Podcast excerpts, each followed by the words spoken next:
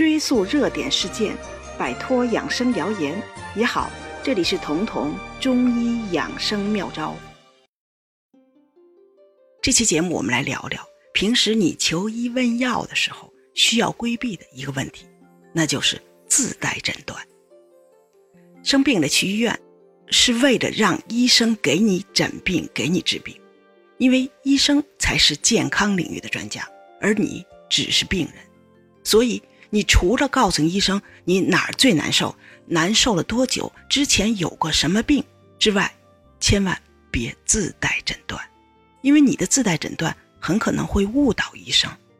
我就经历过两个自带诊断的，差点把医生带到沟里，他们也险些因此误了性命。有一天夜里十一点多，一个好久没联系的朋友突然给我打电话，他说他父亲睡下了，但不断的抓挠，问我有没有治老年皮肤瘙痒的药。我知道他父亲八十多岁了，老年皮肤瘙痒在这个年龄确实难以避免，但也不至于严重到这么晚了打电话向我求助吧。我多了个心眼儿，问他：“老人白天有什么不舒服吗？”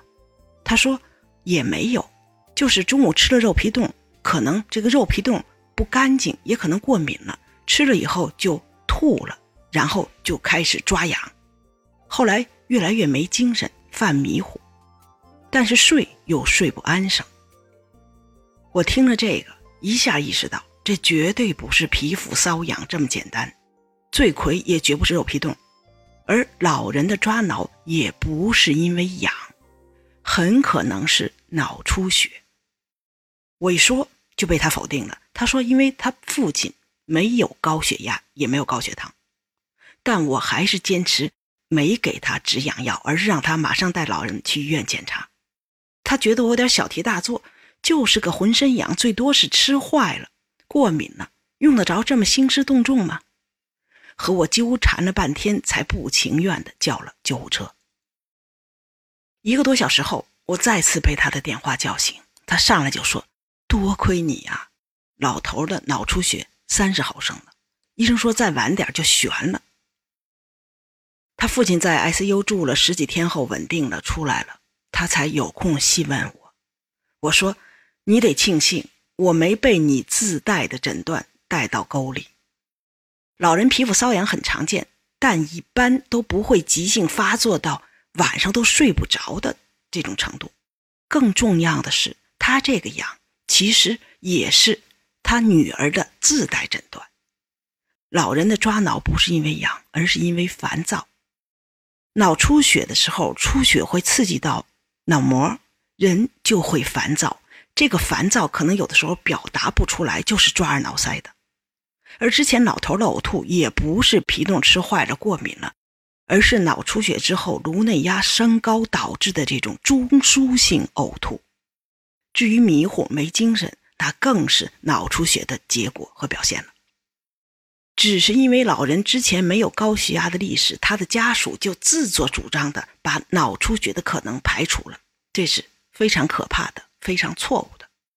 因为这个年龄的人，就算没有高血压，用了八十多年的血管已经很脆弱了，稍微用力，血压暂时升高就足以导致血管出血。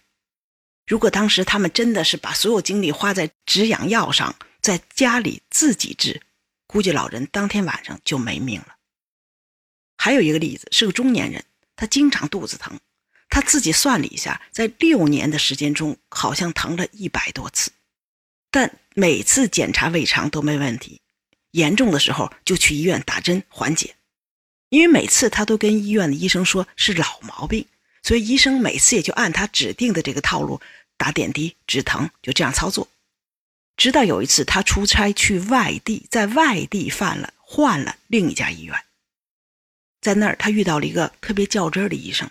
这个医生听了他的问题，马上请了神经内科会诊。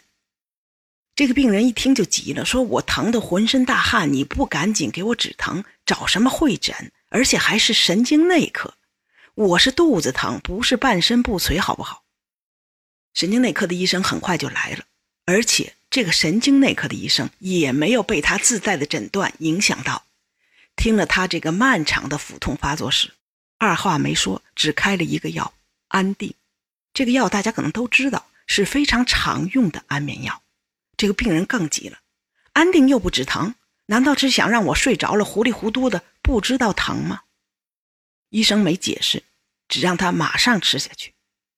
二十分钟左右，疼痛真的缓解了，而且比之前打点滴的止痛效果还要快，还要好。为什么会这样？这个时候，医生才解释说，他们怀疑他的肚子疼根本就不是胃肠不好、消化道的毛病，而是脑子的问题。它可能是一种非常少见的癫痫发作。安定是抑制神经兴奋性的药物，能稳定癫痫。如果安定能缓解了疼痛，那么他癫痫的可能性就更大。这是临床上常用的一种诊断性治疗的办法，就是通过。治疗的结果来反推和验证之前的诊断，后来经过复杂的检查，再次证实了这个医生的推测是对的。这个病人得的是一种腹型癫痫，别人的癫痫是全身抽搐，而他的这种特殊的腹性癫痫只是表现为严重的肚子疼。到这时候。他发作了一百多次的腹痛，才终于找到了病因，就是因为他遇到了一个没被他套路的医生。有个统计显示，在世界范围内，中国病人对医生的依从性是最低的，他们经常是看完病一出医院大门就开始打听偏方去了，还有很多半懂不懂的病人自觉心里有谱。经常给医生提供有倾向性、有诱导性的信息，由此影响医生的最终判断，而他们也往往会被自带的诊断害了。如果你觉得这期节目对你有所帮助，可以点击节目右下方的订阅按钮，这样就不会错过节目更新了。每周二、周四，我会在这里准时开讲。